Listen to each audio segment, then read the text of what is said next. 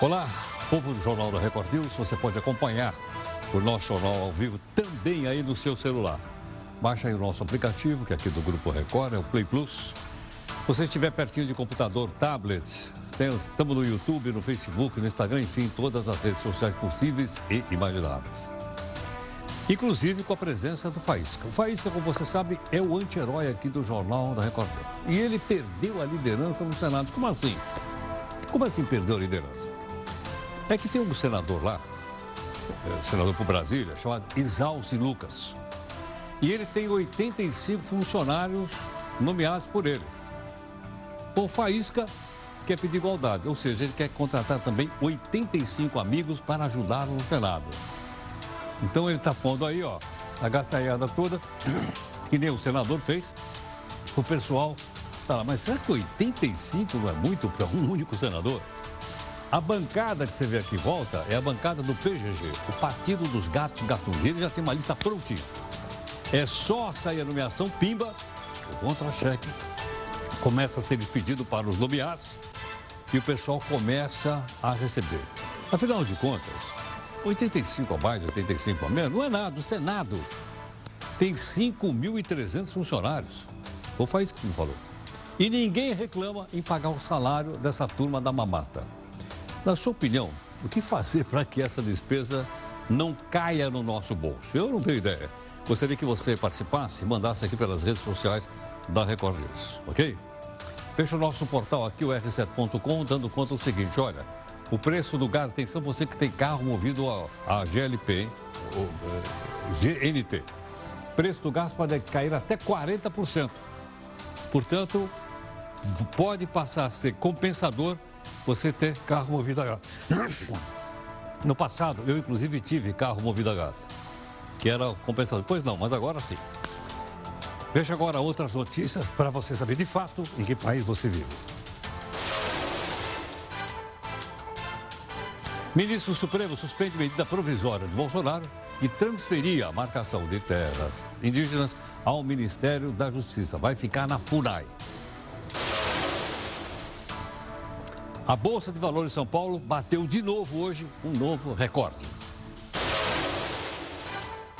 A defesa de Lula insiste que o Supremo vote amanhã se ele pode ou não deixar a cadeia. Os advogados alegam parcialidade de Sérgio Moro na condenação de Lula. A gaveta do Jornal da Record News e a barragem da Vale em Barão de Cocais. Como está a situação? Será que a população já pode dormir tranquila? A polêmica dos três pinos.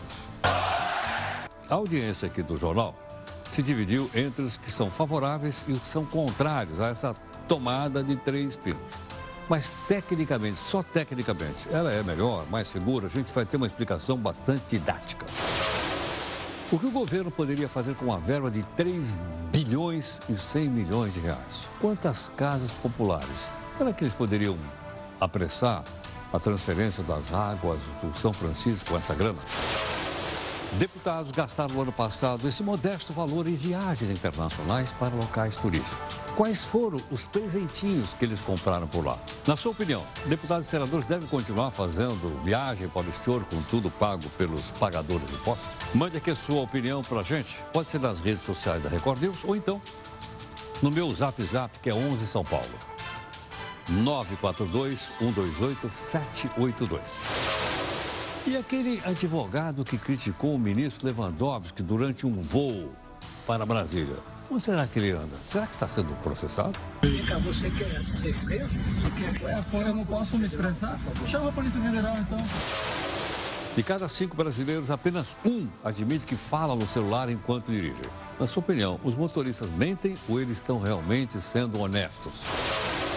Nesta quinta, finalmente, a Comissão Especial da Câmara vai votar a reforma da Previdência. Será que vai conter o relatório? Olha, nem o Faísca sabe. Veja aí a nossa imagem do dia. É a fuga deste perigoso leão em um zoológico do Japão. Mas fiquem tranquilos, porque no final ele foi dominado pelos funcionários. O Faísca protesta. Cabral vai ficar 30 dias sem banho de sol, sem visita íntimas e sem televisão. A bancada do PGG, o Partido dos Gatos Gatunos, vai recorrer.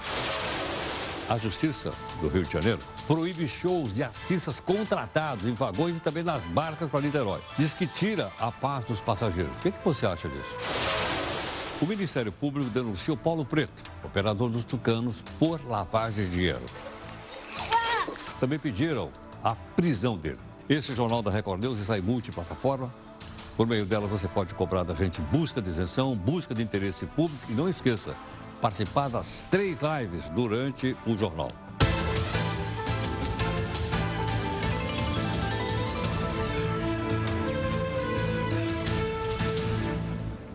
A live das 5 você já sabe, todo dia reunião de pauta. 5 horas da tarde você acompanha e vê aí hoje a participação de Júlia e do Eufrides. Júlia está voltando do feriadão, é não é? E o Eufrides estava trabalhando aqui bastante. Nossa comunicação na hashtag que é o JR News, ok? Fica mais fácil então da gente, uh, você opinar, inclusive, a respeito aqui do jornal. Bom, o nosso desafio de hoje é esse aqui, informação importante, muito claro mas a análise é fundamental. Ou seja, por esse motivo, nós temos mais três pessoas convidadas no jornal para conversar conosco e fazer análise para a gente, para a gente poder entender melhor e cada um de nós aqui formar a sua própria opinião. O ministro do Supremo, Luiz Roberto Barroso, suspendeu uma medida editada pelo presidente Bolsonaro que transferiu a demarcação de terras indígenas para o Ministério da Agricultura. Ela volta a ser né, de responsabilidade da FUNAI, que está ligado ao Ministério da Justiça. Quem é o chefe lá? O Moro. Como a decisão é provisória, o ministro já pediu para o caso seja analisado com urgência pelo plenário. Bolsonaro já tinha feito essa mudança eh, quando ele reestruturou o governo, mas o Congresso modificou exatamente o trecho que tratava das demarcações. Então, há briga para saber onde vai ficar a FUNAI, se fica no Ministério da Agricultura ou no Ministério da Justiça, onde teve até agora. Bom, nós temos aqui uma proposta para você agora. Nós queríamos apresentar para você um senador, mas o homem é, é, extremamente interessante. Sabe por quê? Ele vale por uma empresa. Mas quem é o senador? Palavra de honra que eu não conhecia. É um empreendedor. Ele se chama Isalci Lucas. E sabe por que, que ele é um empreendedor? Ele emprega 85 pessoas no gabinete dele. Peraí, eu vi direitinho? Sim, 85. Vai ver que para combater a grande quantidade integrada de pessoas que não têm emprego no Brasil, ele resolveu abrir 85 vagas. Mas não é muita coisa. Não sei. Veja aqui no texto da lei de Martingo. O senador Isalci Lucas, do PSDB do Distrito Federal, faz inveja a qualquer programa de criação de vagas do país. Uau! Ele sozinho emprega 85 pessoas no gabinete, o que seria ótimo se não fosse com dinheiro público, ou seja, o nosso dinheiro. Tenho lá na minha, no meu gabinete um quadro de um estadista que diz assim: o político comum ele pensa na próxima eleição, o estadista pensa na próxima geração. Se ele fosse uma empresa do ramo de serviços ou comércio, o gabinete poderia ser chamado de médio porte. De acordo com o Sebrae, esse é o tamanho de uma firma que tem entre 50 e 99 trabalhadores. O senador, um exemplo de empreendedorismo, é contador, professor e senador eleito no ano passado. O mineiro que escolheu Brasília para viver tem mandato desde 2003, quando virou deputado distrital. Ele ganhou projeção nacional em abril, perto do aniversário de 63 anos, quando foi cotado para assumir o Ministério da Educação no governo Bolsonaro. Mas isso não é nada perto do número de funcionários que abiscoitou. Diferentemente do que acontece com a Câmara, o regulamento administrativo do Senado não impõe um limite de verba para a contratação de funcionários. Ao todo, os 81 senadores da casa empregam 2.764 pessoas, média de 34 assessores por parlamentar. Com seus 85 auxiliares, Exalce gasta 553 mil reais todo mês com a folha de pagamento, ou equivalente a 6 milhões e 600 mil reais por ano.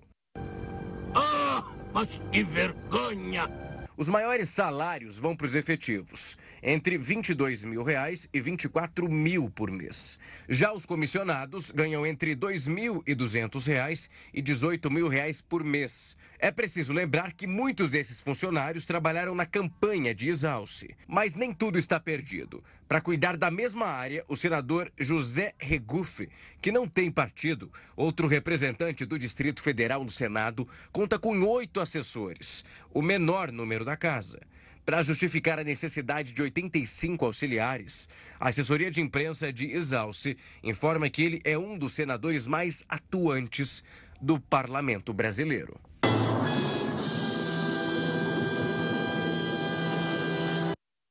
A impressão que me deu é que a marmota disse: será verdade isso? O que, que você acha disso?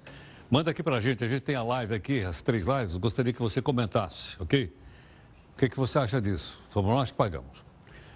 O preço do gás natural pode cair até 40%. Por que razão? Porque foi aprovada hoje uma resolução para abrir o mercado e transporte de distribuição do gás.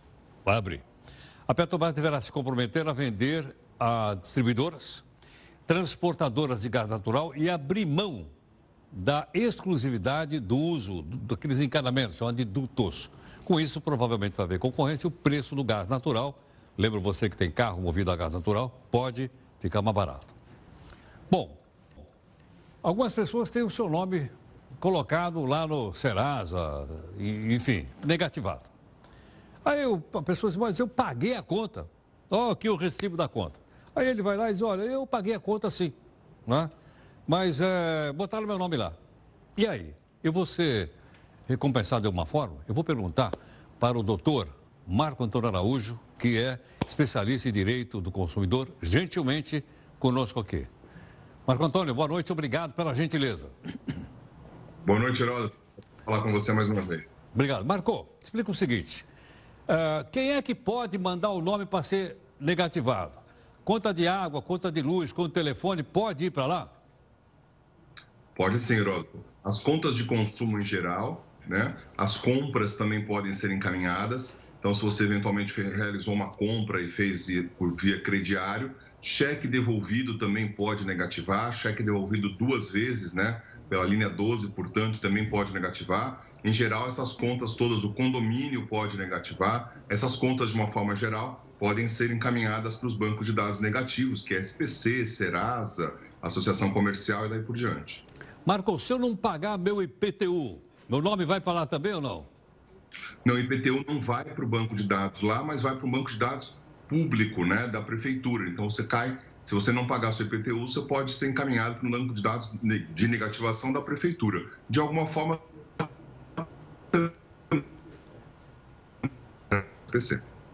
Agora, Marco, é só para eu entender. Então, se eu não pago IPTU, a prefeitura coloca meu nome lá na dívida ativa, não é isso ou não? Exatamente, vai para a dívida ativa. Mas aí eu fico negativado também ou não? Fica. Se alguém levantar o seu nome, se alguém ah. fizer uma consulta, vai constar que está na dívida ativa. Não é o banco de dados do Serasa nem do SPC, mas é da dívida ativa da prefeitura. Caramba, isso vale para o imposto de renda? Para débito de imposto de renda? É. Não, imposto, imposto de renda, de renda não a, a não ser, obviamente, que você foi é, é, é, caiu na malha fina e aí a Receita Federal, de alguma forma, verificou que você tinha um débito a pagar. E se você não pagou o débito com a Receita Federal, aí você pode também para a dívida ativa. Né? Mas aí é depois de ter caído na malha fina, depois de ter identificado que você tinha um valor a pagar. Marco, o cidadão pagou, pagou aqui a, a conta do celular. Ainda assim, mandaram o nome dele lá para ser negativado. Ele passou um tempo com o nome sujo na praça. Aí ele foi lá e mostrou que ele pagou. E aí? Que tipo de ressarcimento esse cidadão tem porque teve o nome dele colocado na lista dos sujinhos? Duas coisas importantes, Heródoto. A primeira é que, para negativar, tem que notificar o, o consumidor e dá prazo de 10 dias para poder resolver. Então, antes de mandar dado, os dados para o banco de dados negativo, antes de mandar para o Serasa, para o SPC, o fornecedor tem que dar 10 dias para o consumidor resolver aquilo. É uma chance que ele tem para poder pagar e não ser negativado. Essa notificação tem que ser feita com uma carta com aviso de recebimento. Tá? Essa é a primeira coisa.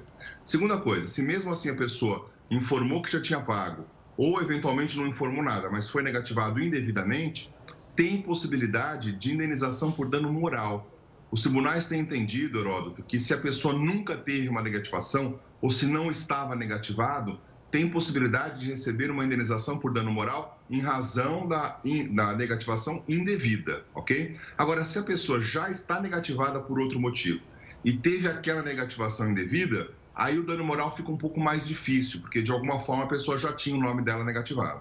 Entendo. Bom, quer dizer, se isso me provocou, uh, como no primeiro caso, né, dano moral, quanto é que eu posso pedir pelo meu dano moral? Aproximadamente. O dano moral não é tabelado, né? Ele vai variar de acordo com a pessoa que pede, de acordo com o impacto negativo que aquela pessoa teve. Então, se foi só a negativação, pode ser um valor um pouco menor, pode variar de 5 a 10 mil reais. Se foi uma negativação e você foi, eventualmente foi exposto porque foi fazer uma compra e na, no dia da compra lá você ia comprar um, um, apartamento, ia comprar um carro e teve seu nome negativado indevidamente e no dia da compra lá o vendedor falou, oh, não posso te vender não porque você está negativado. Aí, além da negativação indevida, ainda tem um dano que foi causado à exposição da sua imagem. Esse valor pode variar um pouco mais alto, pode variar de 10, 12 mil reais, mas não é tabelado. Tem condenação de 2 mil, tem condenação de 5 mil, tem condenação de 10 mil. Isso vai variar de acordo com a situação fática e também de acordo com o posicionamento do juiz. Tá ótimo. Marco, queria te agradecer a gentileza, ficou muito claro, muito didático. Perguntar se aquela foto que está ali em cima é em frente à pirâmide do Louvre. É isso ou não? É, ali em cima é a pirâmide do Louvre, é. embaixo a gente tem o Coliseu. São as ah. duas fotos minhas ali. São, é, é a mesma na pirâmide do Louvre, Rodo. Então, mas tava frio aí, hein? Tava frio, você viu? Tava bem frio ali, mas é uma imagem boa de se guardar, né? O Museu do Louvre é um museu muito bonito para ser, ser visitado. Tá, muito obrigado, viu? grande abraço, Heródoto. Prazer falar contigo mais uma vez. Muito grato. Bom, doutor Marco Antônio Araújo, que é especialista em direito do consumidor, você percebeu ou não? Se mandarem o nome do cidadão lá, eu nunca fui negativado, mandaram meu nome e eu provo que eu paguei, pode ter uma indenização. Ele falou, vai, pode valer de 5 a 10 mil reais. Agora, se mandaram meu nome lá e eu ainda fui comprar um apartamento e na hora de pagar o apartamento, o cara falou, não, não, não, você está com o nome sujo. Mas como é o nome sujo? É, a companhia lá de, de telefone mandou seu nome para lá. Aí eles me provocaram um prejuízo, deixei de comprar um apartamento, como ele acabou de explicar agora. Então a indenização é ainda maior. Deu para perceber isso ou não? Né? Tudo bem que existe a negativação, não, não pagou, tem que ir. Agora, não é possível se pagar e ainda ter o seu nome sujo na praça, ok? Bom, nós vamos então aqui para a primeira live do jornal para você opinar, como faz todos os dias aqui. E hoje nós temos a história do senador que você acabou de ver agora, mostrado pela Neite, né? Que tem 85 servidores. É uma maravilha. Acho que nem o sultão tinha tanta gente trabalhando para ele. Acho que o sultão não tinha, mas o senador tem. Vamos lá. Uma pesquisa feita pelo Ministério da Saúde apontou que um em cada cinco brasileiros admite usar um em cada cinco, enquanto dirige. Isso de acordo aqui com o Departamento Nacional de Trânsito. Bom, quando a gente dirige e fala no celular, aumenta em 400% o risco de acidentes. É uma infração gravíssima, como você sabe, dá sete pontos na carteira, multa de 293 reais. Apesar, apesar de tudo, as multas por usar celular no volante continuam aumentando. É, de março, de janeiro a março, três meses, foram mais de 372 mil multas, ou seja, um crescimento de 24% em relação ao mesmo período do ano passado. Detalhe: de cada seis, só um admitiu que. Será verdade? Você acredita nessa, nessa pesquisa ou não? Perguntar aí na rua, yeah, eu sou dirige, o senhor usa o celular quando. Não, eu não. Não, o senhor não dirige. Não, eu não. Quando eu estou dirigindo, eu não uso. Tem gente que usa moto e dirige moto com o celular. Quem que tem moto aí que usa com celular? Bom, não tem ninguém aqui, não. Ó, cara, só falando que é você, ó. Nosso companheiro. Bom, o governo pretende rever a situação da chamada tomada de Três Pinos. Aí nós colocamos aqui no jornal, conversamos isso, falou um monte de coisa. As pessoas comentaram, aí deu aquela confusão desgramada, porque uma parte das pessoas que participam aqui disseram, não, isso é muito bom. Outra parte disse, ah, dá para ganhar de bem sim. Agora, eu queria uma explicação de ordem técnica, sem emoção. É bom, não é bom, tecnicamente. Gentilmente, o engenheiro elétrico Álvaro Clifford está aqui conosco. Álvaro, obrigado pela sua gentileza por atender aqui o Jornal da Record News. Boa noite. Álvaro, então vamos lá. É... É mais seguro ou não é mais seguro ter a chamada tomada de três pinos na nossa casa?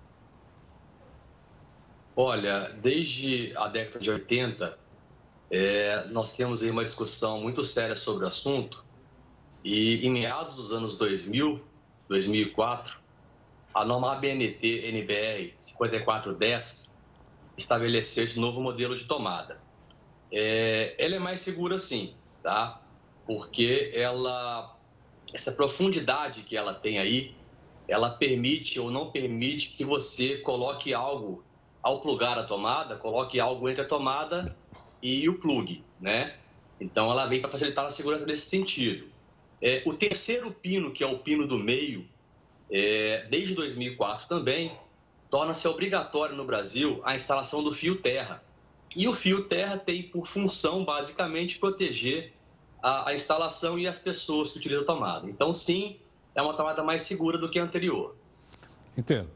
Agora, a gente vai né, em lojas de, de venda de material elétrico e diz assim, o senhor tem um adaptador para mim aí? Aí a gente compra um adaptador que tem três pinos e a gente coloca dois pinos lá. É isso ou não? Sim, sim. É, a norma, ela fala sobre isso, ela versa sobre isso, e ela diz o seguinte, ela aconselha a não usar o adaptador, mas ela não proíbe o seu uso. Mas o que ocorre de fato, que você mesmo disse, observou, é que, por fim, as pessoas têm aparelhos de dois pinos, compram um adaptador e instalam as duas coisas juntamente, o que não é muito ideal, porque a norma fala aconselha não ser usada, ela não, ela não proíbe o uso, mas você corre um risco maior, porque esse componente, adaptador, ele pode não ser aprovado pelo IMET, e aí, aí sim tem seu risco. Entendo. Álvaro, outra coisa. Os chamados três pinos ou três fios, são mais adequados para equipamento que consomem muito energia, como secador de cabelo ou então uh, chuveiro elétrico? Não, não, não faz diferença necessariamente, tá? Os três pinos é basicamente uma, um deles, ou da esquerda, da direita, é o, é o pino fase, o outro é o pino neutro e o pino do meio é o pino terra. Então não importa o equipamento e não muda o consumo. Esse terceiro fio que você está me explicando, então, que é fio neutro, eu tenho que aterrar esse fio ou não? É, é, o, é o plug do meio, né? Padronizado, é. o plug do meio desses três pinos é o plug que leva o fio terra, tá? E esse fio terra que protege pessoas. Sim, mas esse fio terra vai aonde? Ele volta para o medidor de energia elétrica ou eu sou obrigado a fazer um aterramento? É, no sistema mais comum no Brasil, que é o sistema TNS, que é o terra neutro separado, você deve aterrar o neutro que chega da rede, é, levando um fio terra, que é uma haste cravada no chão com uma haste de cobre, então que leva um fio até o neutro. E desse ponto, que é o ponto de junção do neutro com terra, você parte com o cabo neutro e com o cabo terra. Álvaro, em outros países também Sim. é assim? Olha, essa é uma grande discussão, porque é, você tem para vários mais diversos países modelos de tomada distintos, né? Existe o padrão europeu, tá? Que é adotado na maioria dos países europeus, e o padrão norte-americano. Mas é, é, fato que os diversos países têm diversas tomadas diferentes. Entendo. Não é só no Brasil que ocorre isso. Agora, veja bem, é, quando a gente compra um computador, aquele cabo chamado USB salvo engano, ele é universal. Plug é universal. O cabo é USB, Sim. cabe nos computadores. Você acha que a gente poderia chegar num, em alguma coisa semelhante? Ou seja, todos criarem o mesmo tipo de plug? Porque além de ter, às vezes, dois pinos, às vezes um é mais grosso que o outro. E aí também não entra na tomada de dois pinos. Aí você compra um equipamento fora, você não consegue usar aqui. Sim, eu consigo explicar essa parte. É, o que ocorre é que alguns equipamentos eles exigem uma corrente maior. Então, consequentemente, assim uma corrente maior leva um fio mais grosso, é, um equipamento tipo um micro-ondas, é, ele vai precisar de usar um plug mais grosso. Então, você compra tomada de 10 amperes e para esse equipamento acaba não servindo, não encaixa. Sei. Esse chamado terceiro fio, fio terra, ele pode impedir, por exemplo, uma pessoa de tomar um choque quando está tomando banho? Exatamente. Ele não pode impedir, mas ele vai minimizar os efeitos do choque. Essa é a grande questão. Em vez de tomar um chocão, toma um choquinho. É, é, é mais ou menos isso. O, o, o equipamento é ideal para proteger pessoas não é o fio terra necessariamente, é um dispositivo de DR, dispositivo residual, diferencial residual. Mas o fio terra é quem liga esse DR. Então, por fim, sim, eu posso dizer que o fio terra protege pessoas. Tá ótimo. Álvaro, obrigado pelas suas explicações aqui didáticas para a gente poder entender aí. Muito grato. Obrigado a vocês, boa noite. Boa noite, obrigado. O engenheiro elétrico Álvaro Clifford. Então, está aí as explicações de ordem técnica, porque muita gente opinou aqui no jornal, você viu, pessoal uh, falou sim, falou não, falou contra, enfim, né? Uh, e, obviamente, a gente sempre respeita a sua opinião. Mas agora é uma questão de ordem técnica e não de ordem opinativa. A Procuradora-Geral da República, quem é? Raquel Dodge, reforçou a denúncia contra Haroldo Cedras e voltou a fazer o pedido de afastamento imediato dele. Sabe que esse cidadão é ministro do Tribunal de Contas da União. Amanhã, a segunda turma do Supremo decide se ele vira réu ou não por tráfico de influência. Nós vamos noticiar aqui. Ele teria recebido mais de 2 milhões de reais em propina. De acordo com a procuradora, sou eu que estou falando, a procuradora, se esse cidadão chamado Cedras continuar no cargo, ele pode atuar para praticar novas condutas ilícitas e até obstruir a justiça. Por esse motivo, então, né, é que ela acha que ele deve sair de lá. Vamos ver o que vai acontecer amanhã. Olha, a FGV Social, da Fundação Getúlio Vargas, apresentou um estudo com 10 ocupações com maior ganho de imposto de renda no Brasil.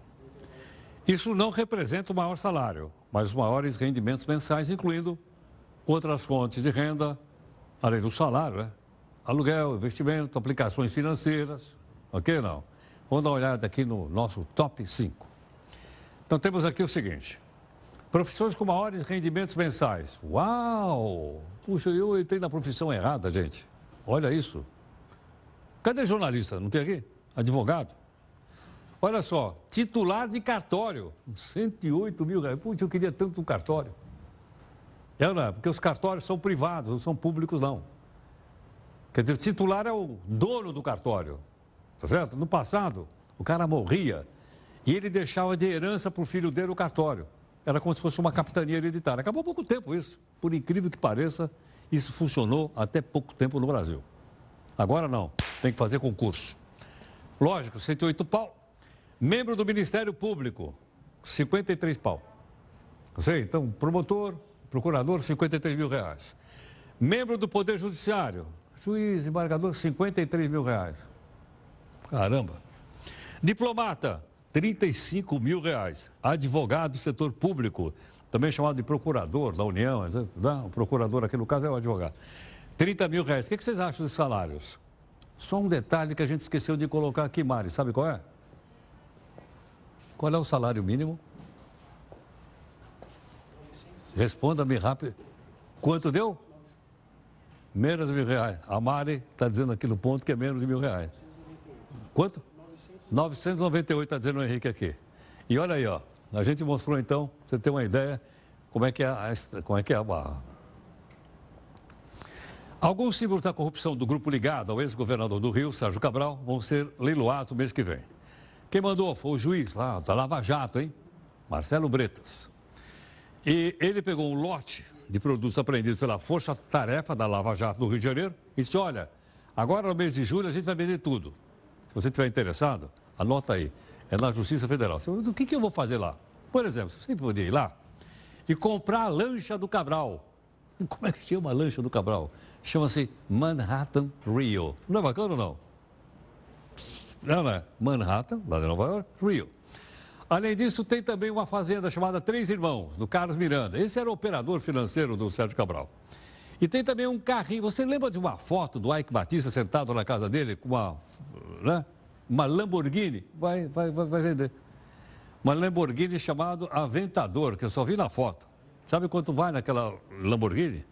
2 milhões e 200 mil reais. Olha, quem mais tem Lamborghini? O Pantanal? Não, o Pantanal não tem, não tem Lamborghini. Quem tem é o Collor. Lembra que pegaram a Lamborghini do Collor, não? O Collor, puxa vida, que bom, hein? Vamos para a live. Vou contar. A Caixa Econômica Federal anunciou hoje um lucro de 4 bilhões de reais. 4 bilhões no primeiro trimestre deste ano aqui. O valor é 25%, 20% perdão, maior do que no mesmo período anterior. O resultado, logicamente, é uma sequência para ser comemorada, ok ou não? Agora, a pergunta é o seguinte, por que, que o banco vem acumulando é, resultados tão bons? Veja aqui no texto do Felipe Leme. O mês de junho do ano passado foi um mês triste para a classe política.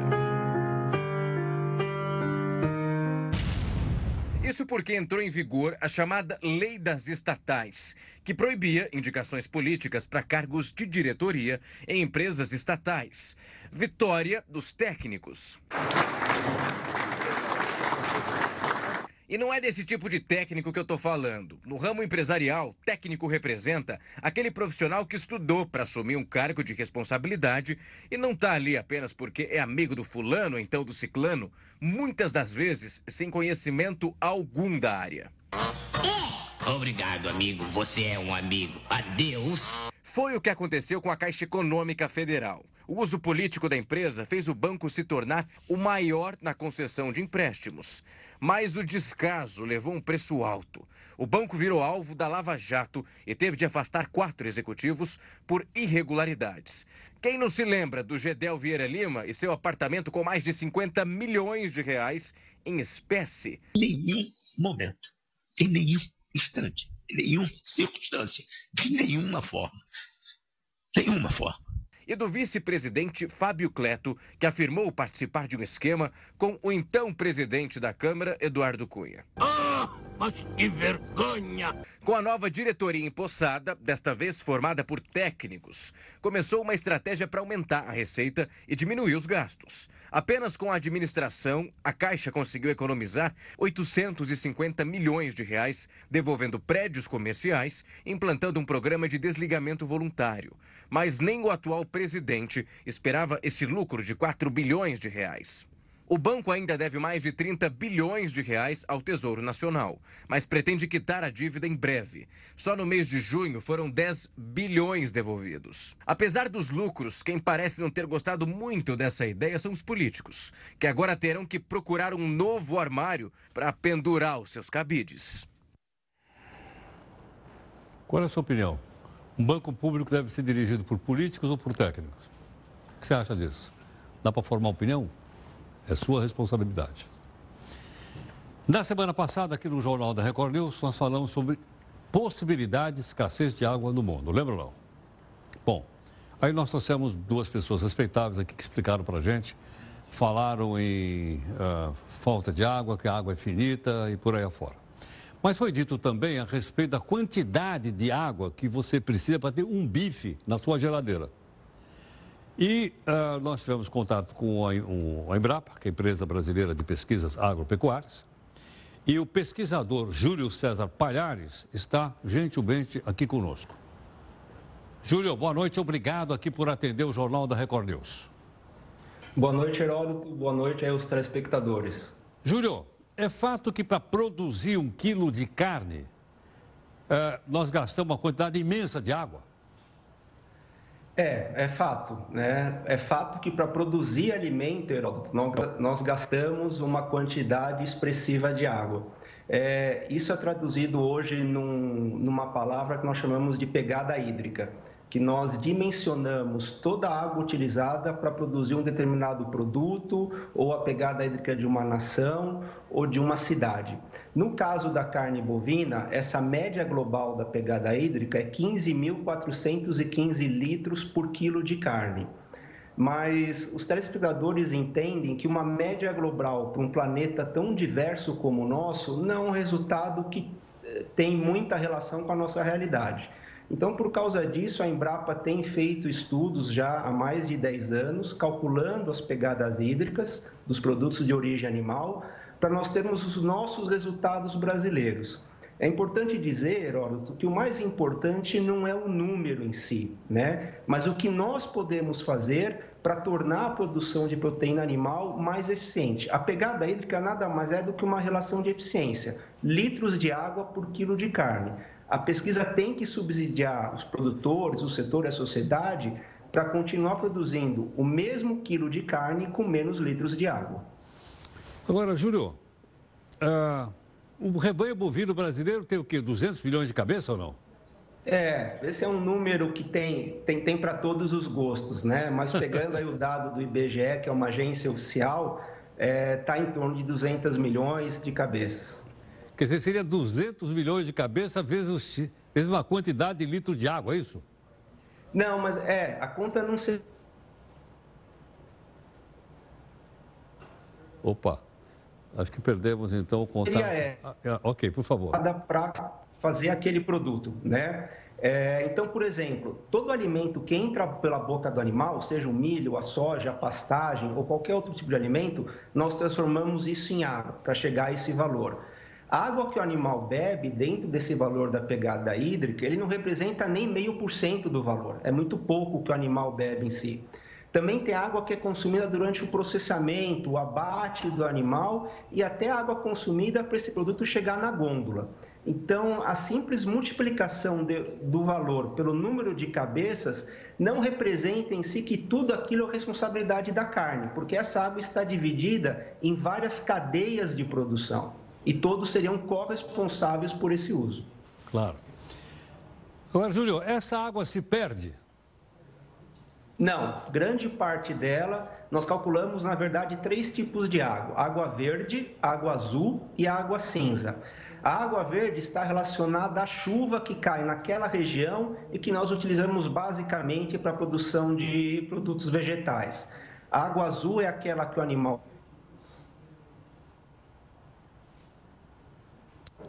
É, nossa internet está um pouco. É... Oi? Tá, não deu para não, não deu, não deu para gente continuar isso ou não? ok. Bom, pode só, só colocar para mim, por favor, o crédito? Obrigado. É, eu queria aproveitar então a oportunidade, né, para agradecer mais uma vez aqui o Júlio César Palhares. Júlio, infelizmente a nossa internet caiu, né? Mas achamos que aquilo que você já nos passou foi extremamente interessante, importante, para a gente aprender um pouco mais. O Júlio César Palhares é pesquisador da Embrapa, Empresa Brasileira de Pesquisa Agropecuária. Mais uma vez, muito obrigado. Ok? Bom, todas as enormes transformações que vivemos nos últimos tempos são fichinha pelo que vem vindo aí. Ok? A próxima onda, a gente está falando de carne, vai atingir alimentos e a agropecuária. E olha, vai modificar a forma, a forma da gente se alimentar. Vai, vai. Veja aqui no texto da Neide Martins. As prateleiras dos grandes supermercados oferecem o futuro. O hambúrguer parece ter sido feito de carne, mas ali só tem ervilha, soja e grão de bico. O sabor de carne também promete ser de verdade, ou seja, imita a carne perfeitamente. O hambúrguer é feito com células cultivadas em laboratório. Essa revolução gastronômica começa na produção. Em menos de duas décadas, aquele bifão saboreado na hora do almoço não vai mais precisar da criação do gado de corte ou então de matadouros para ser servido. Uau! Produzir carne cultivada em laboratório a partir da multiplicação de células, em vez de criar animais inteiros para batê-los, é um tema presente no debate mundial. O primeiro hambúrguer cultivado surgiu em 2013, com custo de aproximadamente 300 mil dólares. Hoje o preço é de 11 dólares. E com a produção maior, o produto poderá ser mais em conta do que se apresenta hoje. Além disso, poluiria muito menos do que a carne produzida nos moldes tradicionais e seria sustentável. E ainda evitaria submeter animais a um doloroso abate. As novas tecnologias podem proporcionar um crescimento econômico sem destruir o ecossistema.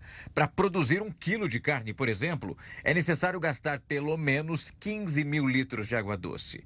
Produzir carne gera muito mais poluição e emissão de gases do efeito estufa do que a quantidade equivalente em vegetais. Pessoas que deixaram a carne de lado poderão reatar o caso de amor com a suculenta picanha.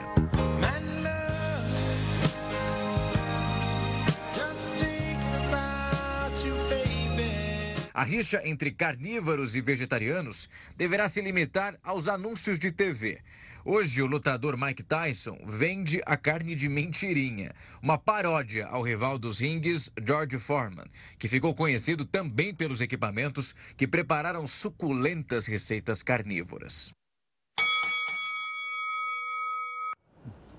E aí, você já pensou comendo um hambúrguer de uma carne feita no laboratório? Não. Mas não, isso é ficção científica, não é não, isso é realidade. Bom, nós estamos preocupados também hoje à tarde com a loteria da Caixa. Por quê? O pessoal aqui também jogou todo mundo na loteria. Hoje é a quina de São João, dia 24, é, 24, São João. O prêmio, pelo menos 140 milhões de reais, ele não é cumulativo, ou seja, alguém vai levar a bolada hoje. As dezenas sorteadas, estão aí ou não? 17, hum, errei. 27, não acertei. 53, nada. 78 e 79. Ai, ai, ai, ai, ai. Vou ter que ficar trabalhando aqui. Enfim, tá aí, ó. Se você, se você fez quadra, pode ser que leve, pode ser que leve, porque agora alguém vai levar a grana, ok? Boa sorte. Bom, vamos então para a nossa terceira live. Você está fazendo comentários aqui a respeito das viagens dos parlamentares pagas pelo nosso bolso. O Ministério da Saúde autorizou o SUS a realizar cirurgia de mudança de sexo para homens trans, ou seja, mudança do sexo feminino para o masculino. Esse termo é chamado de redesignação, vou, vou ler novamente, redesignação sexual. No entanto, só poderá ser oferecido para o paciente que entrar com uma ação judicial pedindo mudança de sexo. O paciente deve ter idade entre 25 e 75 anos e o tratamento deve incluir acompanhamento clínico antes e depois da cirurgia. Ok? Bom, você já parou para pensar que o governo poderia fazer com uma verba de quase 4 bilhões de reais? Estamos contando para vocês. Os deputados gastaram isso ano passado só com viagens com destinos internacionais, turísticos fora do Brasil. E nós estamos dizendo isso. Eles foram viajar com autorização do presidente da Câmara, que é o senhor Rodrigo Maia. Ok ou não? Algumas viagens da Câmara Tour, aqui no texto, do Eufride Júnior. A estátua de bronze de Eusébio, um dos maiores jogadores de futebol da história de Portugal, contou com a ilustre presença do deputado José Ayrton Cirilo, do PT do Ceará. Isso foi no dia 3 de maio. Até aí, tudo bem. O parlamentar poderia estar em férias, mas pasmem, ele estava em missão oficial com outros sete deputados federais. Uau! A comitiva brasileira passou cinco dias visitando locais turísticos de Lisboa e Fátima, com praticamente todas as despesas pagas pela Câmara dos Deputados, incluindo passagens aéreas e diárias que somaram quase 10 mil reais para cada um. O objetivo das viagens autorizadas por decisão do presidente da Câmara, Rodrigo Maia, é dar aos deputados acesso a novos conceitos, políticas públicas e experiências legislativas úteis ao Brasil. É ó luxo! E olha que as viagens internacionais dos deputados têm levado uma média de 26 parlamentares para fora do país todos os meses. Isso desde outubro do ano passado e para destinos nos Estados Unidos, na Europa e na Ásia. Como é que é? Para se ter uma ideia, só de janeiro do ano passado a janeiro deste ano, esses deslocamentos custaram quase 4 milhões de reais. E sabe de onde sai essa grana? Na prática, a Câmara Tour realiza viagens de deputados para destinos turísticos com razões duvidosas sobre os reais ganhos ao legislativo nesse tipo de passeio. Algumas até são acompanhadas pelos cônjuges, mas os custos desses acompanhantes não são bancados pela Câmara. Nos quatro últimos meses do final da legislatura passada, por exemplo, o já presidente da Câmara, Rodrigo Maia, autorizou 37 deputados a viajarem para serem observadores de encontros da sessão da Assembleia Geral das Nações Unidas, em Nova York. Foram gastos 650 mil reais. Naquele período, Maia estava em campanha para se reeleger ao cargo de presidente da Casa, o que se concretizou em fevereiro deste ano. Sem direito a voto ou voz nesses encontros, os parlamentares tiveram dias livres em Nova York. Alguns deles abusam em seus relatórios e até usam Ctrl-C e Ctrl-V, como se fossem de sua autoria. Outras comitivas também chamam a atenção, como o grupo que foi para a cidade de Dubrovnik, na Croácia, para a reunião internacional para a conservação do atum do Atlântico. Outro exemplo é do secretário de Relações Institucionais da Câmara, Alex Manente, do Cidadania de São Paulo. Ele viajou para a Riviera Francesa, uma das regiões mais luxuosas do mundo. Tudo para participar de uma feira sobre comércio e distribuição. Já Joaquim Passarinho, do PSD do Pará, foi à Itália discutir temas que incluíram a atuação conjunta com o Vaticano, na procura da paz mundial. Pelas regras da Câmara, os deputados têm direito à passagem aérea na classe econômica, mas podem fazer um upgrade usando verba da cota parlamentar. Aqui é luxo. E tudo com o seu, o meu, o nosso dinheiro. Bom, agora o outro lado. A presidência da Câmara, Rodrigo Maia, diz que o regimento da Casa, aspas, assegura ao parlamentar o direito de desempenhar uma missão autorizada, mas não responde quais são os critérios usados por ele para autorizar esses pedidos. Então está lá, mas não. E aí o pessoal pode passear, pode viajar. Quer saber os que estão viajando? Vocês não estão falando do passado? Gastaram quatro, quase 4 bi, não. Vamos lá, para ver quem é que está viajando. Quem são eles? Estamos falando de deputados. Entre 8 e 16 de junho, o pessoal foi na Conferência Internacional do Trabalho OIT, em Genebra, na Suíça. Bom, quem foi lá representando a Câmara? Vamos o nome do, do pessoal aqui. Vamos lá. Bom Gás, do Rio Grande do Sul. Lucas Virgílio. Ah, ele foi de classe executiva. Olha que legal. Professora Marcivânia, que é do Amapá, também foi de classe executiva lá para, uh, para a Suíça. Legal. Então, esses três foram. Tem mais gente que viajou aí ou não, além desses três? Tá, então são esses três. Você conhece esse pessoal ou não? Você conhecer, pergunta como foi a viagem. O senhor gostou da viagem? Foi muito boa, bababá e tal. Como é que estava o avião lá? Né? Comeu um fondue lá na, lá na Suíça, ou então uma raclette, que é uma coisa também muito boa, tá certo ou não? Enquanto isso, nós estamos enchendo a burra. Com o quê? Com o nosso dinheiro, que este ano já recolhemos 1 trilhão 200 bilhões de reais de impostos. Senão, como é que a gente vai gastar quatro, né, de viagem? A liberdade de cada um termina onde começa a liberdade do outro. Você lembra dessa frase ou não? Assim vai ter que funcionar o transporte público no Rio de Janeiro. Por quê? Porque é o seguinte, a Assembleia Legislativa tinha autorizado artistas fazerem show no vagão ou na barca. E agora a justiça decidiu o contrário. Disse, não, não vai poder fazer não. Por quê? Porque tem gente que não gosta. Né? Prejudica o sossego, o conforto e a segurança. Assim não pode mais acontecer apresentações artísticas nos trens do metrô do Rio de Janeiro, nem no metrô e nem na barca. Ok ou não? Porque, pessoal, isso daí não é aquele show que a gente vê aqui. Aqui no metrô de São Paulo tem um show, mas são artistas, como é que eu vou dizer? São artistas uh, amadores. O pessoal entra no vagão, dá um showzinho lá e tal e tudo mais, e as pessoas dão um dinheirinho para eles quiserem. Ah, Esses outros não. Eram contratados para dar show, nos pagos pelo governo, claro. Né? Agora não pode dar, porque é o seguinte: tem gente que gosta, tem gente que não gosta. Tem gente que prefere ficar como eu vejo no vagão, todo mundo olhando o seu zap zap com o fonezinho no ouvido. Tudo bem? Bom, obrigado aqui em nome da nossa equipe de técnicos, jornalistas. Você continua com a gente, tem live agora às 10 horas da noite, né, aqui nas nossas redes sociais. O nosso encerramento de hoje é com o ex-governador do Rio, atual presidiário, o Sérgio Cabral. Punido por excesso. Ele tinha uma TV 65 polegadas. Quantas polegadas tem essa TV aqui, esse nosso? Pouco, menor, pouco menor que essa aqui? 65, olha lá. É, tinha home theater e a videoteca na cela. Um verdadeiro cinema. Então ele tinha alguma coisa lá para ficar um pouquinho menor que essa daqui. Vamos lá. Chupando drops de anis, longe de qualquer problema, perto de um final feliz. Só Débora quer que o Gregory Peck